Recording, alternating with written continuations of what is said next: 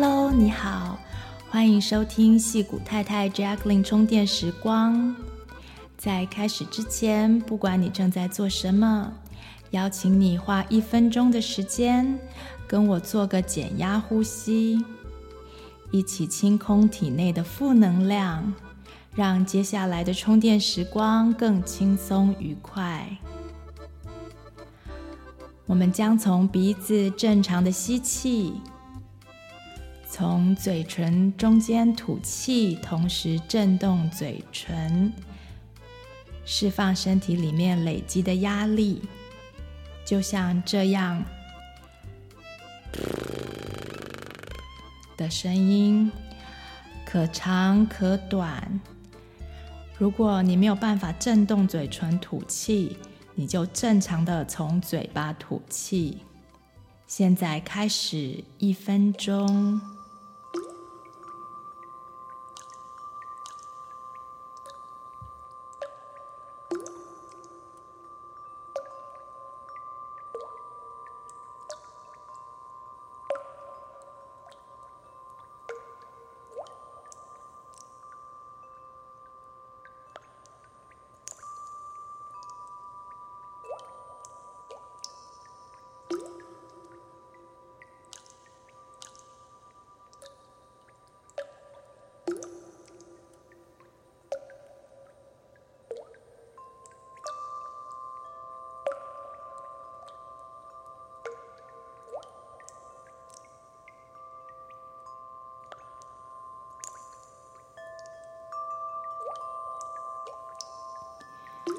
常好，现在做最后一次深呼吸，从鼻子深深的吸气和吐气。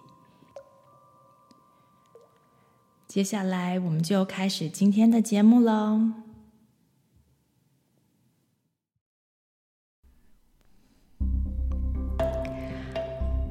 Hello，大家好，我是 Jacqueline。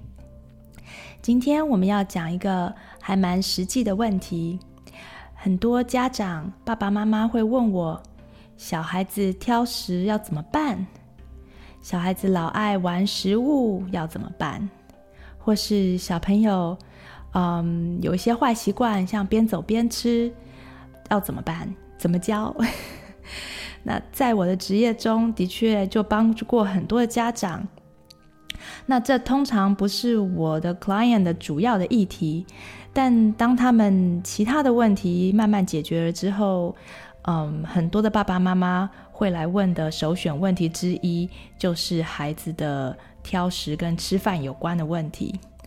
所以，呃，今天我想做一集节目，让大家在思考怎么样解决这方面的问题上，能有一个更清楚也更全面的一个概念。甚至有些成人都还可能会有偏食的问题，或是有一些轻微的厌食症或贪食症，跟食物的关系没有很好的问题，嗯，都可能在这一集的节目中得到一点洞见。好，在这里呢，我会先讲挑食这件事情，然后再讲餐桌礼仪、玩食物的问题。最后可能会带到一些像是跟食物有关的一些问题，嗯，就是我们身体和食物的关系。那如果这集节目就是太长的话，我可能会把它分成两集播出。那首先呢，嗯，我先来讲小孩子挑食偏食这件事。这问题，嗯，我自己带两个孩子的过程中，也有一些亲身的体验。我很知道这不是一件容易解决的事，跟戒尿布、断奶、断奶嘴，或是戒吃手指、咬指甲这些习惯呢，呃，是在一个同一程度的挑战，有的时候，呃，还更难解决。那通常第一个孩子又会比之后的几个稍微困难一点，可能是因为是新手的父母，容易因为小事就很焦虑。而孩子也会因此得到那种大大小小的饮食创伤。那当我们第一个养活了以后呢，第二个父母亲就会比较有信心。第二个以后的小孩，知道自己的确是有能力养活孩子的，就会比较放松一点，那问题也就会比较少一点。不过这也总有例外，所以如果你第二个孩子以后还是有些问题的父母，也不需要太担心，更不需要自责，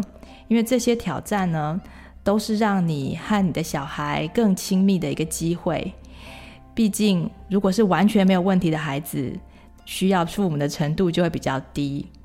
那我们和孩子的感情，就是在克服这种大大小小的跟生活生存有关的挑战中，慢慢培养出来的，对不对呢？呃，我的第一胎呢，他也不例外，不是很好养。从喂奶开始呢，他当时早产三周，所以出生的时候嘴巴有点小，就很难 latch on，他就很困难呃吸到母奶。那嗯。我我就试着让他试奶瓶试试看，就是可能把母奶就是 pump 出来，然后放到奶瓶里。可是呢，他各种奶嘴他都不爱，我就试了很多很多种的奶嘴，所以都不行。之后我就只好回来再继续亲自喂。然后一直到差不多九个多月的时候，怀上妹妹，可能母奶的味道改变了，然后她就比较没有那么想要喝，所以我们就开始。给她吃副食品，然后就断奶，断奶之后就去喝鲜奶，然后到那个时候，呃，她已经可以接受呃某一种的奶嘴，所以就还好。那但是和她喂食的奋斗没有因为断奶之后就结束，在副食品上呢，他也是非常非常的挑食，所以刚开始我什么都不懂，所以我就用甜的口味来吸引他。那这其实是一个错误，因为搞到后来，所有的食物我都要加巧克力酱，他才愿意吃，连连煎蛋上面都要涂一些巧克力酱，所以这是一个非常错误的 strategy。那这一切呢，都在他差不多四岁左右，呃，才慢慢有转机。那我等一下再谈那个过程。那。中间有很多小孩，有很多父母亲会告诉我，很多孩子原本吃某样食物吃得好好的，那一夕之间就突然就不再喜欢，甚至完全拒绝了。这到底是发生了什么事？大家要知道，婴儿的唯一任务呢，就是生存，而吃东西就是生存的最关键行为，也就是婴儿唯一的要做的事，要做好的事。而在吃东西的时候呢，如果发生任何违反生存的经验，就是当他吃的时候，他觉得有点危险，我可能会吞不进去，或者怎样，那就会产生各式各样的大大小小的 food trauma。food trauma 就是食物创伤。那大的可能会呃，可能就曾经被食物噎到。然后感觉到快要窒息的那个经验，或者说吃下某种食物之后你呕吐，那比较小的，就是像是你可能有呃小孩可能有 reflex，就是反胃啊、打嗝或是胀气，都可能会让孩子对某种食物，甚至某种颜色与类型的食物产生食物创伤与拒绝吃它的那种行为。呃，其他的食物创伤呢，则可能是来自和父母在吃饭的时候的关系，像是有些小孩会被逼着一定要把碗里的东西全部吃完，或是说他打翻食物或玩食物就被骂。那有些是去偷吃食物被骂，那有些孩子是在吃东西的样子就是被笑，这些可能都会种下受伤的感觉或记忆，形成。呃，食物创伤。那讲这些呢，大家不要开始回想或责怪自己，这些都是带孩子的过程中很容易发生的错误。我们都没有去上过什么父母大学，所以每一个爸爸妈妈都是从做中学。那从做中学的意思就是，你一定要犯错，这样子你才能够学到什么事情你不要做，那就就慢慢慢慢就会。做对的事情，所以种下某些食物创伤呢，是必然的结果。有些根本也不是爸爸妈妈种下的，是小孩子自己跟食物的在吃的这个关系当中，诶，有一些不好的经验，然后就有一些食物创伤。那我们成长的过程中，自己都可能会有跟某一些食物有负面的经验，那这不是任何人的错。所以第一点，大家要知道说，在这方面一定要给自己 compassion，你才有办法解决这个问题。嗯，不过呢，我们可以从思考和了解这些原因，呃，可能造成 food trauma 的一些原因跟过程中，学习怎么样减轻这些创伤，呃，改变和食物的负面关系，然后进一步建立和食物的良好互动，甚至有正向美好的经验来取代这些创伤。好，那挑食呢，可能是因为食物创伤引起的。其次，还有一些我觉得可能的原因，等一下我们会再提。我们先讲啊，食物创伤。食物创伤大致可以分成，就我的观察跟研究，我把它分成两种。一种呢是和口腔的 motor skill，就是它的动作技能，口腔的动作技能，还有吞咽能力有关。另外一种呢，是是跟吃东西的时候的饮食的气氛和环境有关。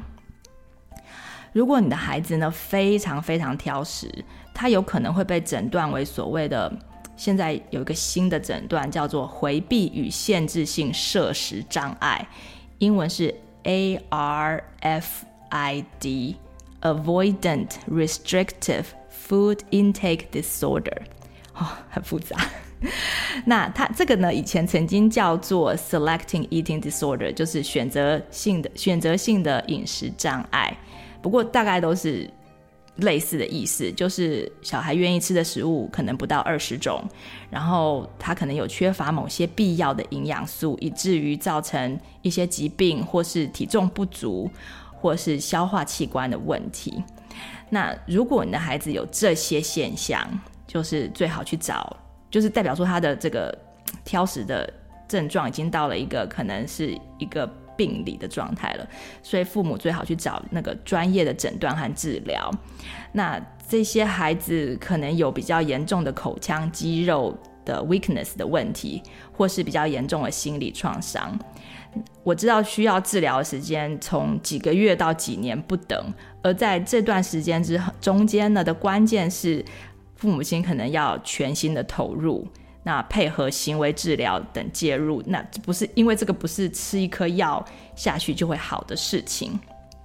所以这爸爸妈妈可能要改变一下准备食物的方式啊，改变谈论食物的一些心态跟方法，那也可能要帮孩子做很多的口腔方面的训练跟肌肉活动的训练。甚至还要可能从下意识下手，也就是就是从潜意识下手，改变一些 mindset 跟心态来来减缓或是治疗这个饮食物创伤。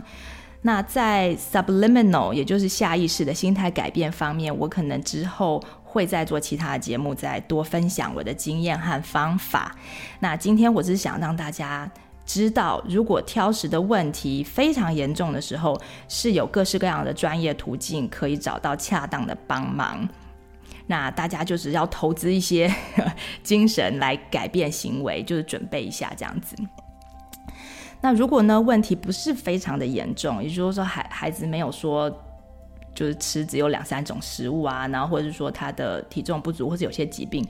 那大家就可以开始观察一下其他的方面，就可以做一些比较简单的调整。譬如说，当你的小孩在吃东西的时候，你看一下他的食物是不是可以自由的在他口腔中移动，然后被咀嚼，并且让他感觉能够足够安全的去下咽。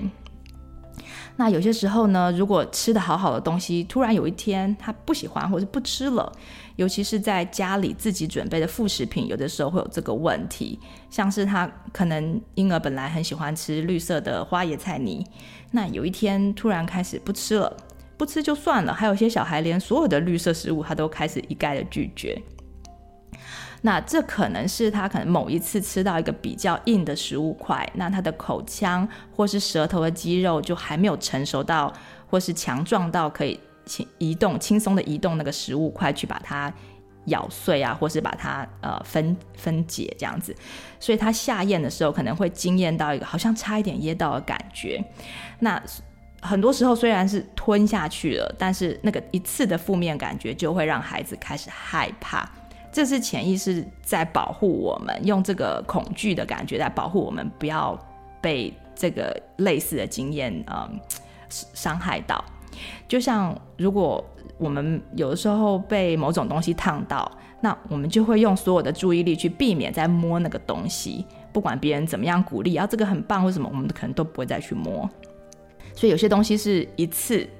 就是试过一次，觉得诶有点有点危险之后，我们的潜意识就会保护我们。那有些时候呢，他可能是吃了某一些东西之后呢，他去搭车，然后结果晕车呕吐，那些东西被吐出来的味道，让孩子不再喜欢吃那种食物。就是像像我先生，他到现在都不碰那种像星星肠那种早餐的香肠。因为他在第一次吃那个东西的时候，他的记忆就是他吃完了两天都感觉他没有消化，因为他有那种反胃打嗝的时候都感觉他有那个食物的味道。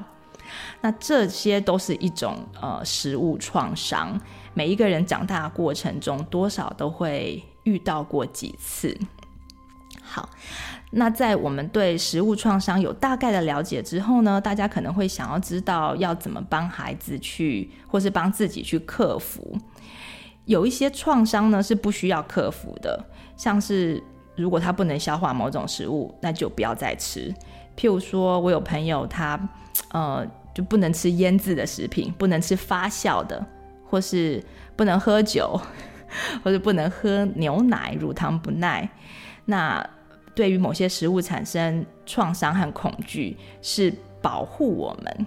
虽然这样子的食物可能也有营养，但是当我们发现孩子不能消化某些东西的时候呢，我们要做的这方面不是要帮他们克服对那些事情的恐惧，因为那个恐惧是要帮助他不要去吃那些东西。那相反的，我们要了解说，诶，那个食物它到底提供了什么营养？是不是可以找到其他的他愿意吃的东西来代替？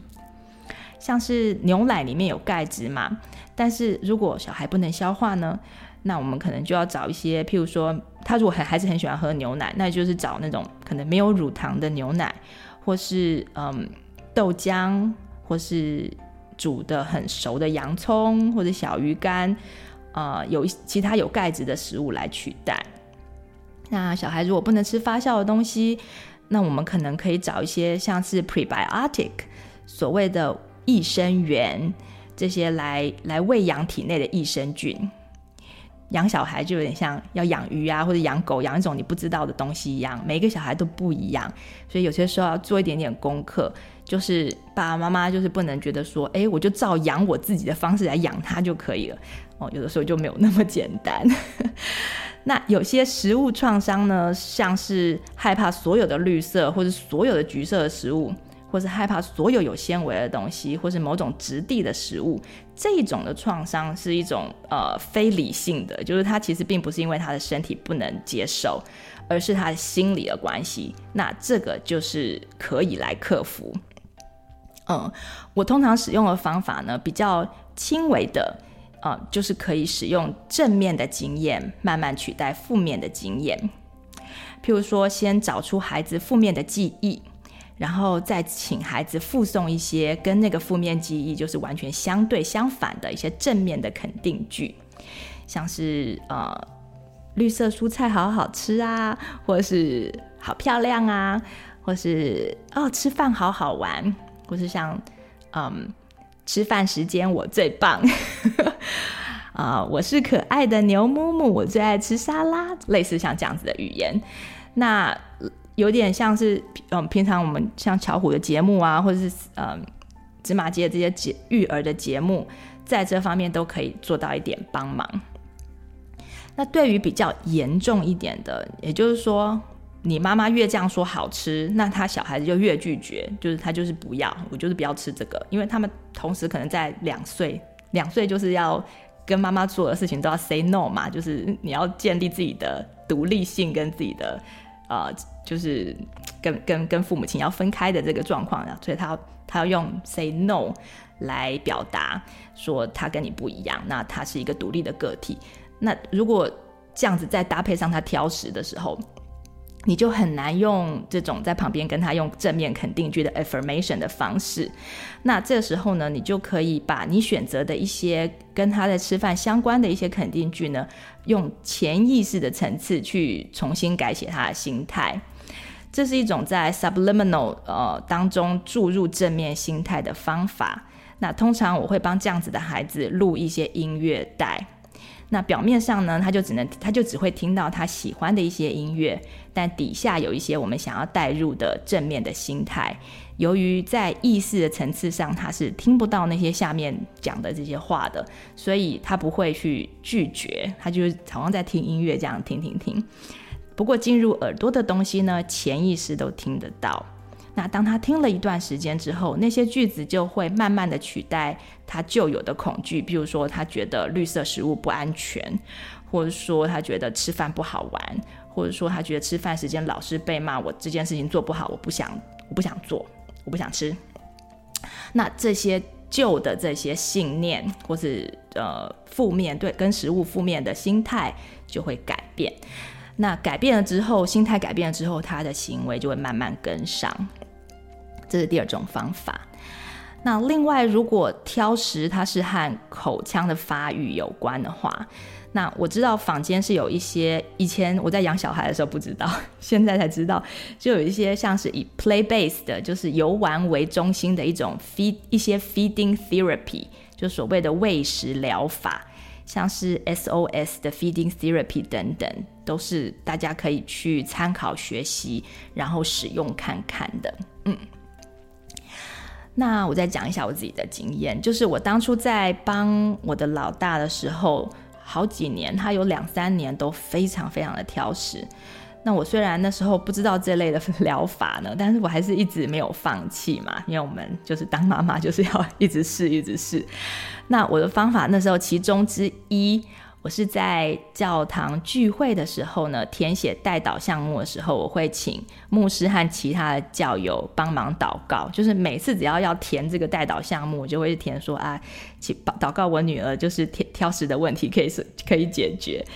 那我觉得这方法其实蛮有用的，因为当你把你的呃呃忧虑啊，或者是你的烦恼交出去的时候，这是一种交出去嘛。其实写日记也可以，你就把它交出去，那就会让你比较不焦虑，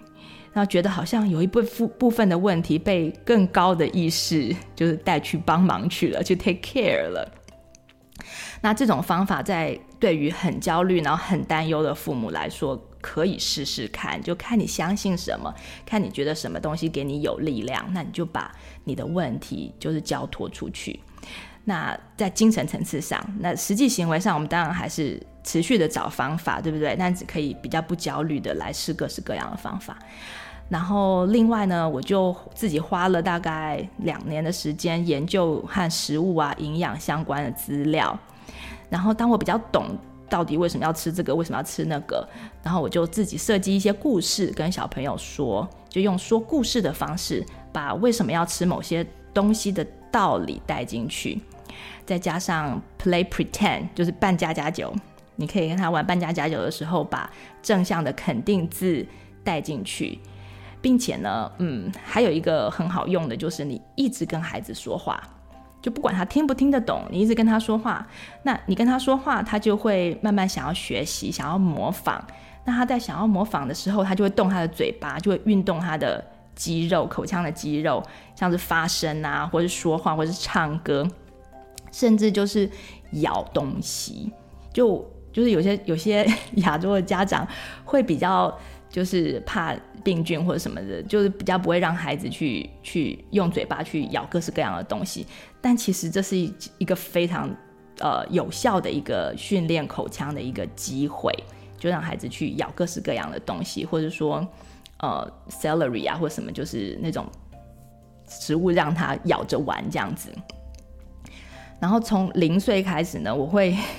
每天都唱好几个小时的歌去哄小孩睡觉。所以慢慢的就是老大就是慢慢慢慢好，这样是各式各样的方式。那有一天他就就什么都吃了。那现在他除了生的酪梨，就直接切给他吃的酪梨，或者气泡饮料他不吃。之外，基本上他就是没有完全拒绝不吃的东西。那我听说舌头上呢是有八条主要的肌肉，如果有一些肌肉，譬如说你八条肌肉里面有一两条肌肉比较弱，那它推动食物上面就会比较困难。所以如果你发现你的孩子可能有这样子的问题，刚刚说的可能就是帮他学习一些强化舌头肌肉的运动之外呢，你也可以把食物准备得比较安全。所以小孩子很喜欢吃垃圾食物，因为很多那种 cereal 或者那种就是 Cheerio 那种东西，它它很软，它就是吃下去之后它就融化了。那孩子就觉得很安全，所以变得很爱吃那些那些口味。所以如果呃你你的小你觉得你的小孩子的口腔有问题的话，就是他的肌肉比较脆弱的话，那你可以帮他就是用比较安全的食物去开始，然后慢慢慢慢训练他的口腔，然后慢慢慢慢再把他的食物变得比较硬一点，这样子。那最近几年出生的小孩，讲到这里，就是因为我们在美国有很多幼儿园的孩子都被要求要戴口罩。说 Jacqueline 要讲这个，对，因为老师呢也被要求要戴口罩，所以小朋友他看不到呃成人的口腔活动，他就比较不容易激起想要模仿的动机，那也没有机会把东西放在嘴巴里面玩，那他对于他的那个口腔运动跟发发育的机会就会减少。那我知道在英国，即使在疫情的期间，他们都规定说。如果你是教学龄前孩童的老师，你不能戴口罩。那小朋友更不用说，因为对还在学语言的孩子来说呢，这个伤害太大了。那这个年龄的发育，当他长大时间过去之后，口腔期嘛，那时间过去之后，你就比较难逆转。你可能讲话就比较不清楚啊，或者说吃东西就开始非常的会挑这个挑那个，然后甚至还有一些嗯。睡眠的问题等等。那在在瑞典呢，是那时候在疫情期间，他们是十六岁，因为他们的国家没有 lockdown 嘛，就是没有封锁，就就是疫情的期间都没有，都大部分的地方都是都是开放的，嗯，所以十六岁以下更是从来都没有关闭过学校。那嗯，所以我我就觉得说，哎，其实你去看他们的他们的学校。都很 OK。那在他们后来的研究当中也发现，就是老师是所有的职业当中最不容易得 COVID 的一项职业。只有少数的已开发国家会强制孩子戴口罩。很可惜，美国就是其中之一。所以这边受受害的小孩就比较多。他们除了就是氧气的吸收减少。百分之三十左右，它会阻塞、阻碍大脑和一些重要器官的发育，在语言上的发育也受影响。所以还好，就是现在比较开放了，所以很多家长也都领悟到了这一点，就纷纷做出了一些不同的选择，来帮助孩子跟自己的发育和成长。对，那关于口罩的各种问题，我可能会做一集和会员朋友们分享，因为这个比较 sensitive 一点。如果还在担心的家长，也可以去呃读一读一呃 Cochrane Review 最新的一些研究，他们把全球的口罩研究整理分析出来的结果。那这不在这次讨论范围，有一点点关系而已，所以我就只是顺便顺便提一下。那讲回来。挑食还有其他的原因，像是营养和心理方面的因素。在营养方面呢，我就简单的说一下，它有点像是鸡生蛋和蛋生鸡这种循环的因果。因为食物创伤产生的挑食呢，可能会导致身体里面缺少某些重要的营养素，而缺少这些营养素，就让身体对食物的感觉受到呃扭曲。这样就会更加重挑食的行为。举个例子来说，像是锌这种营养素，它是一种矿物质嘛，是金字旁的那个锌，它是管理人的嗅觉和味觉的一种矿物质。所以它一旦缺少了，食物闻起来、吃起来就走味了。那这样就会让孩子更不愿意吃某些食物，或是由于吃太多特定的食物呢，你让肠道里面那些特定的细菌过度繁殖，就是某某几种细菌过度繁殖，那压制了其他的益生菌，就造成可能一菌独大的那种现象。那独大的那个益生菌，它也是益生菌了，独大的细菌就会发送化学讯号到我们的大脑，因为很多人说我们的肠道其实就是我们的第二大脑，因为它其实也可以发送讯号去控制我们的行为。那它发送讯号当然是发送什么讯号？譬如说它是喜欢吃甜食的细菌，那它当然就是发送你讯号，让你觉得你想要去吃甜的东西，想要去吃它想吃的东西，就变成这个细菌就会越来越大。那你孩子的行为就会，你就会看到孩子好像整天都吵着要吃甜的，就随时干嘛他就会说啊，我想要妈妈，我想要吃巧巧克力 chips cookie 或者什么的，就是或者说哎哎，他想要吃冰淇淋。因为这不是他想吃，这是他体内做大的过度的冰淇淋菌想吃，所以呢，这是这是大家可以去呃去思考的一个考虑进去的一个问题，因为不同的细菌它会分解不同的食物嘛，那它们分解了我们不同的食物之后，就会提供我们各式各样的营养素。如果呢，体内的菌相变得很单一，只剩下两三种细菌是特别特别多的，那我们就自然而然的不想要吃很多种类的食物，那嗯，反映出来就会变成一种挑食的一种现象，然后就影响健康。所以这个是在嗯营养方面，大家可以稍微思考一下，或做一下研究的，看怎么样帮忙孩子。嗯，那在心理方面呢，就是用餐气氛。那这包括了孩子的餐桌礼仪培养，很多家长就会问我说：“诶，我的小孩喜欢边走边吃，或是喜欢在房间里面边打边动边吃东西，或者小朋友喜欢很更小的小孩喜欢玩食物，我觉得很浪费。”那 Jacqueline 这个要矫正吗？大家就会这样问我。所以首先呢，家长我觉得可以先做一些 soul searching，就是自己内观一下。问问自己说，为什么这件事情 bother 我？为什么小孩子这个行为会 bother 我？啊、会让我觉得不舒服，或想要矫正他们？为什么我重视这件事情？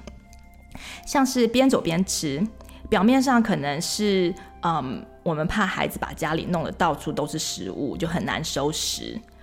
或是说小孩子玩食物，我们可能认为啊、有点浪费。但是再深一层的原因呢？我们为什么觉得浪费不好呢？对不对？那可能是我们的上一代，就是我们自己的父母是这样教我们的。那由于上一代的教导方式呢，是比较倾向于使用呃处罚，或是打骂，或是呃有些是正向的奖励，就是用东西来奖励你，用食物来奖励你的一些方式，所以让我们在用餐气氛上。会留下一些心理的阴影，所以虽然这些这些习惯是好的，就譬如说餐桌礼仪是好的，可是当我们有我们这些餐桌礼仪的培养的这个过程，并不是一个舒服自然的一个过程，或是并不是一些我们一种我们可以理解为什么要有这样子礼仪的一个过程啊，而是一个就是被上一代就说你就是要这样做。不这样做不行，不然就会怎样怎样。然后我们培养了这个习惯，然后现在我们要教下一个小下一代小孩的时候，我们就想说，诶，那怎么办呢？我我好像应该要教，那可是我们唯一知道要怎么教的方法就是用骂的，所以我们又不想这样，那就那时候就是会有些 conflict。那当时我们可能我们学学到这个习惯的时候，就已经破坏了我们和食物还有进食行为之间很自然的互动。所以这个时候，呃，如果你发现你有这样子的一些，呃，过去有这样子的一些经验，或是这样子的一些创伤，那我们就可以静下心来，先把这一方面的阴霾先搜寻出来，然后看看可不可以慢慢的扫除。譬如说，想想说，诶，我自己的爸爸妈妈，他们是不是曾经因为哪些饮食行为和我们发生过冲突？那我们自己爸爸妈妈那时候是用什么样的语言来教育我们的？因为这样我们就可以比较有 awareness，比较有呃比较有觉察的知道，我们当我们在跟小孩讲话的时候，嗯、是我们爸爸妈妈透过我们的嘴巴来跟小孩讲话呢，还是我真的知道我为什么要跟孩子讲这句话？譬如说，我们爸爸妈妈可能会跟我们说：“哎，你不要边走边吃哦，吃相不好不好哦，或是呃。”吃相不好嫁不出去哦，或者是没有吃完你就不可以下去哦，或者说你没吃完这样很浪费耶，你都不知道说非洲小孩都没有东西吃吗？或是说呃呃你你这样吃很偷贼哦，你就这样玩食物很偷贼很讨债这样子很浪费等等的这些语言，那我们可以来回想一下。呃，父母亲，我们自己的父母亲，是不是曾经用过一些让我们觉得很不舒服的语言来建立我们的餐桌礼仪？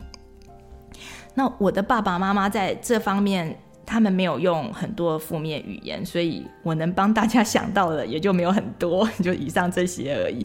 那我大概记得我自己本身就是有两个跟食物相关的所谓心结吧，可能不到创伤的程度，就是一个。心结这样子一个一个 negative belief，然后第一个是呃，我我记记得的是一个有关于和尚的故事，有一个和尚，那这个故事大家可能也知道，就是他会好像到有钱人家去把那种他们的厨余收集起来，然后就因为很多，然后就很浪费嘛，所以他就把它收集起来，然后就洗干净，洗干净了再来吃。然后或是分给流浪汉吃，这样子告诉我们说，这个这个和尚是怎么样的爱惜食物。那故事的细节其实我没有很记得，但是每次呢，这让我每次想要就是需要丢掉一些 leftover 或是已经不能吃的食物，或是剩多余的食物，我就会感觉有罪恶感。那我相信很多妈妈可能也有这样的罪恶感，所以处理的方式就是把自己的肚子当成储余桶。或者是说，就是逼着孩子一定要把东西吃完。那我们这样子逼自己，或是逼孩子，就等于是介入了自己或是孩子身体和食物之间的回馈机制。那可能造成等到孩子长大之后，他他饿了不知道要吃，饱了也不知道要停，或者是说你没有办法感受身体和食物的关系。然后也不会正确和自然的选择身体最需要的食物。那我的第二个心结呢，是我妈妈，她其实是一个营养控。她听到什么东西对身体好呢，就会开始去买那些，买很多那些东西，然后就会逼着我们吃。然后像是她煮饭的时候，总是会把各式各样的谷类、五谷杂粮都煮在一起，搞得非常非常的营养。但是我却从来都不觉得那样好吃，但是我就就不觉得好吃，我还是吃嘛。但日子久了，我就学习到好不好吃不重要，营养比较重要。所以变成说，每一种食物我吃它的话，我都不是因为它好吃，或是我想吃，或是我需要吃，我觉得饿要吃，而都是诶，它到底有没有营养，就是我比较会先想的。那一直到我结婚的时候呢，这个习惯我也把它带到婚姻当中。那有一阵子，在小孩很小的时候，有一个纪录片叫做《Fork Over Knife》，基本上就是希望大家去吃素这样子。所以我看了那个纪录片之后呢，有受到影响，我就想说，哎，我就劝先生，我们是不是应该少吃一点肉啊，然后吃素啊？然后他就告诉我说，我对食物只有两个要求，第一个就是要让我觉得我能够吃完之后能够满足到下一餐。就是饱的意思啦，就是有饱足感。第二个就是它要好吃，让我想要吃它，吃的时候会很开心。而我不在意它是荤的还是素的，或是你用什么方法烹调，我都没有很在意。只要呢，我能够满足吃到呃饱到下一餐，然后吃的时候觉得很开心，这样就可以了。就这两个要求。那当他开出这两个要求的时候，我就很震惊啊，因为我从来没有想过，就是吃饭的目的就是要吃饱和吃开心的，是不是很是不是很扯？就居然居然从来没有把这个当成吃饭的目的，所以从那个时候开始呢，我就开开心心的煮我爱吃的白米饭，就什么都不加，然后甚至有时候会加糯米，让它更好吃一点。然后每餐呢，我都会，因为我想要。想希望先生吃素嘛，然后吃吃肉吃少一点，那那要怎么办呢？就是不能把它全部都变成素的，我就是弄很多很多的蔬菜，然后就把盘子塞得满满的都是各式各样的蔬菜，然后都煮得很好吃，然后呢就变成肉的位置就会比较小，然后饭的位置也就变得比较少，那这样大家就就能够有饱足感，这是我那时候的策略啦。对，我们现现在也差不多是这样，然后后来我就呃。在这个段时间中，也慢慢的学习和自己的身体做连接。大多数的时候呢，只把我吃饭的时候，我只吃东西的时候，我只把我想要让这个食物成为我的一部分的那种食物放进嘴巴里面，然后感觉一下身体喜不喜欢，再决定要不要继续吃它。好，那等到。我自己把我的跟食物的心结处理了之后，再去面对小孩，那我们就可以问自己：当你你里面没有心结，你也没有你也没有后悔，你也没有责备，你也没有苦水的时候，那这个时候你去教小孩的时候，才会在这个中立的角度嘛？那你就问孩子说：你就问自己说，我到底要不要教小孩不要浪费这件事？那如果我想要教，那是要怎么教才能够不要造成反效果，然后不会让孩子觉得，哎，你不吃就就有罪恶感，或者说你丢掉吃剩的东西会有罪恶感。因为现在就是我的职业当中，我发现不管你是哪来的罪恶感，这个这个罪恶感感就是一个毒素，你要把它拿掉是一件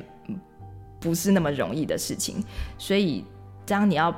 教孩子的时候，我们就尽量不要用让他觉得有罪恶感这样子的，呃，尽量能够避免用这样子的方式来教。嗯，所以我也是觉得，哎，不要不要浪费啊！我们当然买东西吃食物买回来都是要钱的，那都把它丢掉或者什么的话。那那不是就是就是把钱丢掉的感觉嘛？所以还是要教，对不对？那我那时候方法就是，就跟孩子解释，譬如说跟孩子呃解释食物的来源呐、嗯，然后让孩子知道说，哎，这个食物不是就胖就出现在餐桌上的，不是一个无限的资源，那它被制造出来，然后拿到我们餐桌的整个过程是。是一个很辛苦的过程，那可能带他们到 farm 啦里面去看，农场里面去看，或是到呃田里面去看，说这些食物是怎么来的，怎么样处理，然后怎么样我们去买，啊，才才进到我们的餐桌，进到我们的冰箱里面，它不是那么简单的一件事情，让孩子理解这件事情，然后把这个理解跟吃东西这两件事情分开教，就是不要用这个理由。要因为食物很难取得，或者说这个，呃，要珍惜食物，就就要求小孩一定要把所有东西，就是在餐盘里面的东西全部都吃完，这是两件事，就是把它分开。那让孩子在吃的吃的量，呃，上面，让他们自己去决定，自己去感受，他要吃多少，他什么时候要停，就是这方面是另外教。那要怎么教呢？就是。小孩子他到底要怎么样知道自己的吃饭的量或什么的？首先，我们讲当然是要信任孩子，他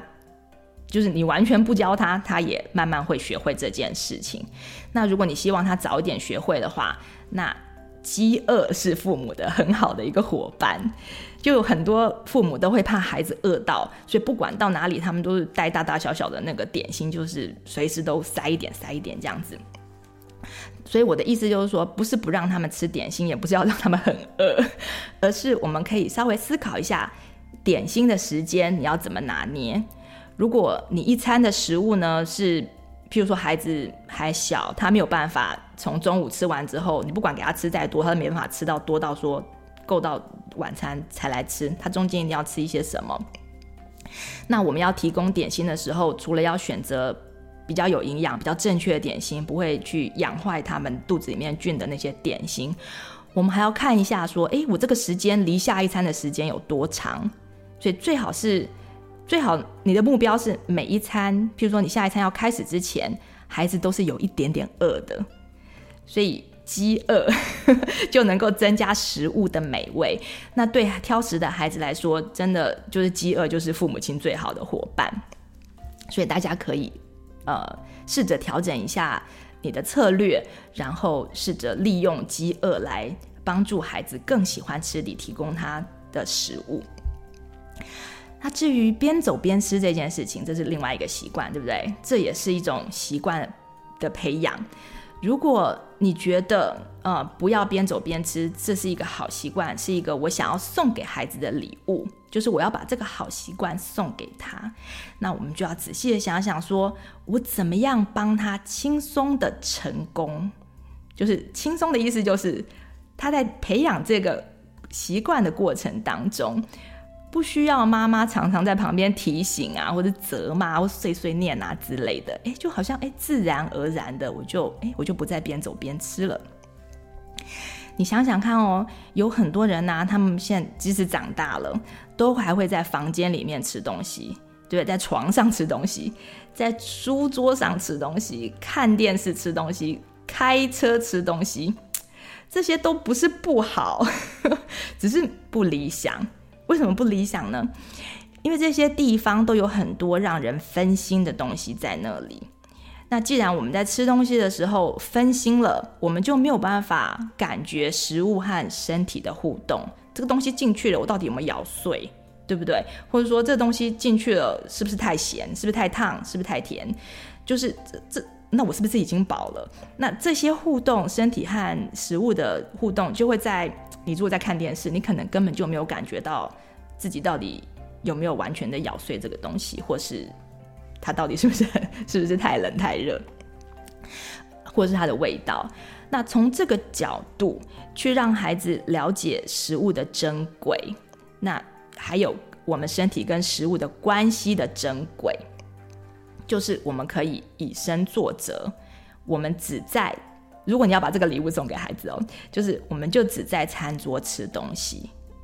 所以以前矽谷太太充电站曾经讲过，就是如果你要帮孩子培养任何习惯，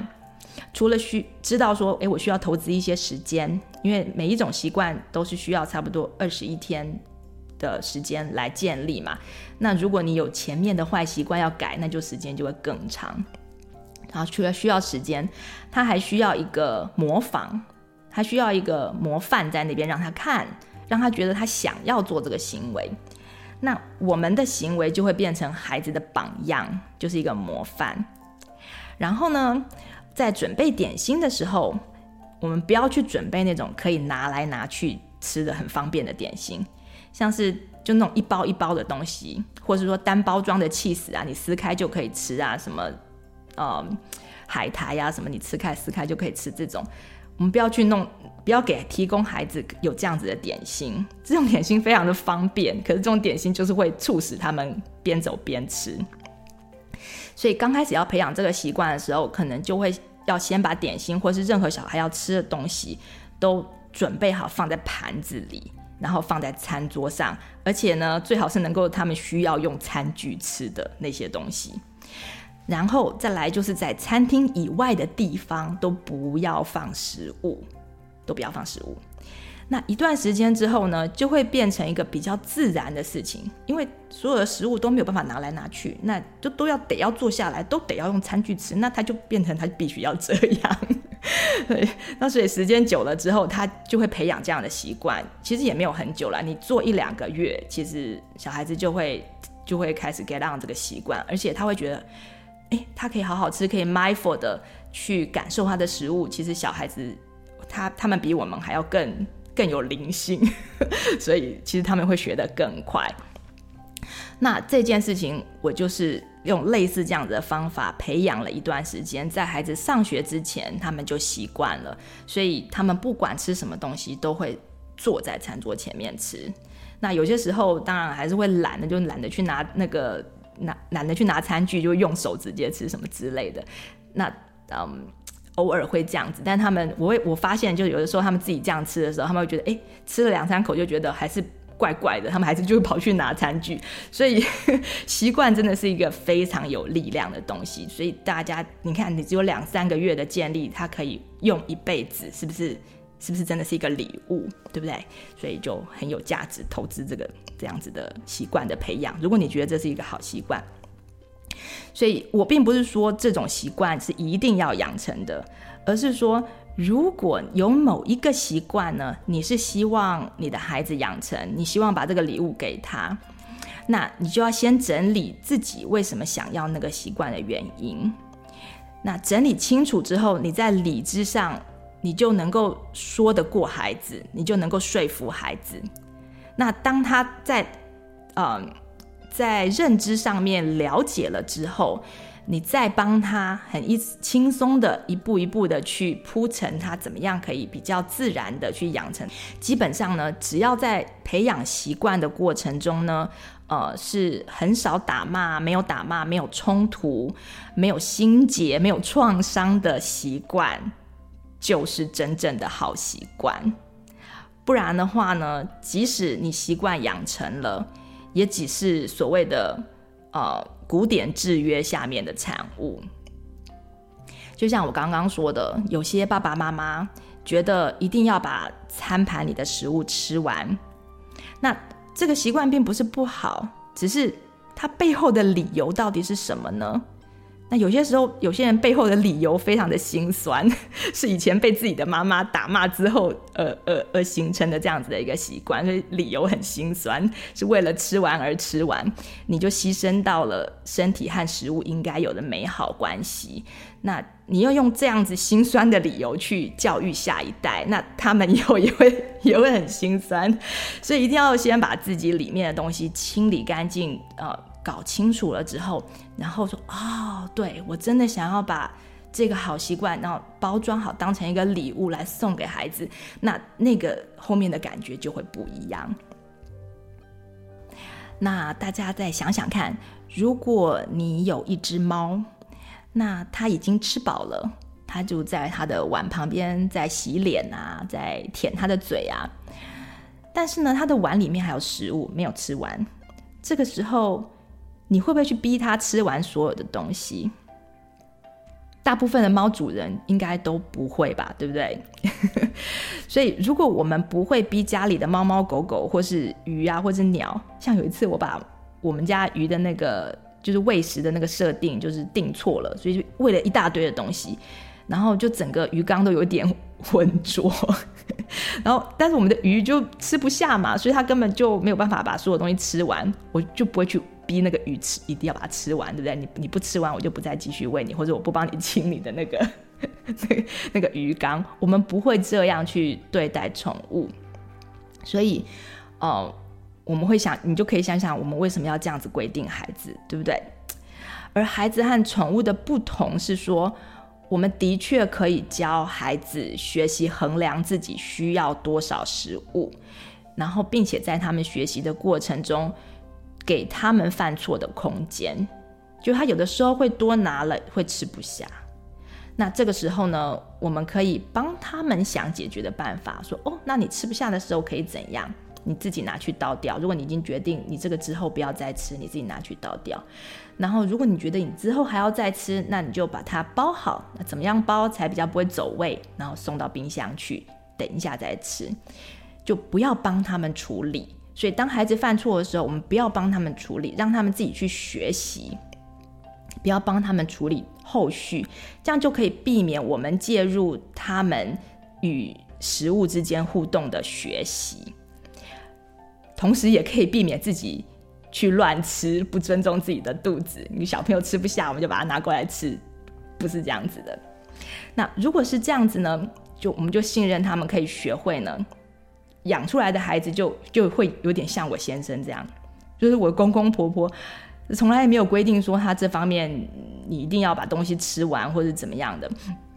所以他就懂得说，哎，我吃东西的时候我就吃饱，我就是要好吃，那他也不会浪费，就如此的简单，其他都是小事。嗯，至于玩食物，玩食物也是类似的道理。我们可以先问问自己，每次当我们看到孩子一个行为不喜欢的时候，我不喜欢这个行为后面的原因是什么？只要能够，只要不要破坏孩子和食物的关系，我们就那是个原则，不要破坏他们跟食物的关系。我们可以找各式各样的方法教孩子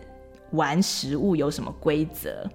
然后利用各种状况做机会教育，让他们理解自己的行为对食物的影响。例如说，如果孩子跟我们说他想吃什么，然后譬如说他想喝一杯牛奶，然后然后你给他了之后，他就开始玩，他就把其他的食物倒进去。然后他就变颜色了，哦，开始玩之后，你就发现，哎，那这代表他不是真的想吃，对不对？然后我们就可以在啊、刚开始注意到他们在玩的时候，我们就问他，哎，你现在在玩喽？你现在这样玩了之后，你觉得你等下还会想吃吗？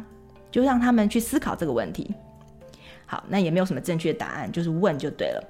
然后等到他们玩好之后呢，你再问一次，现在已经把那个食物玩的。很恐怖了，对不对？很恐怖。然后你再问他说：“哦哟，已经变成这样子了。那你你你刚刚说你还会想吃？你现在真的还会想吃吗？答案还是一样的吗？”那孩子就会讲嘛，对不对？那让他们讲，嗯，大部分的孩子可能就看到食物很恶心的时候，他就就嗯，我现在不想吃了。然后他不想吃的时候，你就不要说对或错，你就点出，哎，你刚刚的决定跟你现在的决定我是不一样的哦，让孩子看到自己的心情和决定是有变化的。那在中间，我们就要尽量不要去评。评价他的好坏或是对错，让他们自己去看，他们自己看得出来，他们从前面和后面的想法是不一样的，然后就可以慢慢一步一步的教他们玩食物和准备食物是不一样的概念，让他们看到说，哎，结果是不一样的。玩食物呢，可能会变得烂烂的、脏脏的，然后可能会味道就变了，让人不想吃。但是呢，如果是我们学的准备食物，也就是譬如说刚开始小小孩准所谓准备食物，可能就是摆盘嘛，对不对？然后或是做简单的嗯烹调，就是没有火的那种烤一下或者什么之类的。那不管怎样，那是准备食物。准备食物呢，之后结果可能会让我们更想吃那个东西，因为食物可能会变美呀、变香啦，或是变得好吃，会变容易吃，变得比较软这样子。那这个样子的这个这个这个 demonstrate 给小孩看的这个过程，就是呃，可以让孩子学习说，哦，OK，我我是要我现在是想要玩食物呢，那后面会有什么结果？我现在就知道了，就学到了。那如果我要准备食物呢？如果我真的想要吃它的话呢，我可以怎么对待它？这样子。这样呢，当我们想要限制孩子要玩的那个量的时候，他们就会理解说，为什么妈妈不让他玩这么多的食物？因为这个玩下去会有什么样子的结果？他就知道说，这个结果是不会增加食物的价值。OK，所以我们并不是因为怕他浪费。你可能在这整个过程当当中都不需要讲到浪浪费这两个字，因为那是一种价值的判断嘛。那到底浪费还是不浪费，对不对？哦、这是一个没有一个没有一个标准的一个东西，所以那个那个教下去，小孩就会有点没有办法判断，但是他可以很容易的看到说。诶，我如果是玩，那弄得脏脏的，我就不想吃。那如果我是好好的对待它，弄得很干净、很干净，或者说很漂亮，会变得更软，那我就会想吃。那这是两个很类似的概念，但是就是你要教孩子怎么样判断他的行为跟他后面的结果，跟直接就教一个你不要浪费这这两个这两个字。这个虽然是结果是很像的，但是。一个是比较正面的角度去让孩子学习，那是过程会稍微长一点，但是学到了之后，小朋友就会就就会完全的了解，那你就会刺激孩子想要创造美好的东西，而不是说哦，我只是害怕浪费这个标签被贴在我身上。OK，所以毕竟你在创造美好的食物的时候，一定会有一些食物是所谓的被浪费掉的嘛，对不对？我们在烹调的时候，一定都会有一些食物是，呃，有些部分，比如说你你烤焦啦或者什么的，在这个过程当中，一定学习的过程当中，一定都会有所谓的浪费的部分。但是我们真的不需要去想这两个字，因为这两个字对我们和食物的美好关系是是是没有帮助的，而且会扼杀孩子的实验精神。嗯，所以我们当然不是要故意去浪费，只是说这个是可以自然而然就变得不浪费，而且不需要教这个字。好了啊，这一集呢，我们就先讲到这里。嗯，其实还有很多很多很多的细节可以讲。我想说，下次有机会呢，再再延伸。希望大家听到这一集的节目呢，有一点收获，那刺激一些思考，可以帮助自己的孩子，也可以帮助自己。所谓的“民以食为天”，在这件很大的人生大事挑战上，有更多的心理资源。今天 Jacqueline 就陪大家充电到这里喽，我们下次再见吧，拜拜。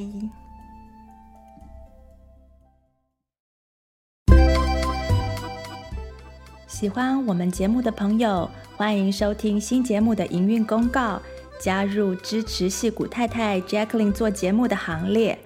有任何问题或想法，或想要上节目分享个人故事，或与本节目交流、做广告的朋友，也请上西谷太太 Jacqueline 充电时光的脸书页与我们联系。谢谢你今天的收听，祝你有愉快又充实的一天。我们下次再见喽。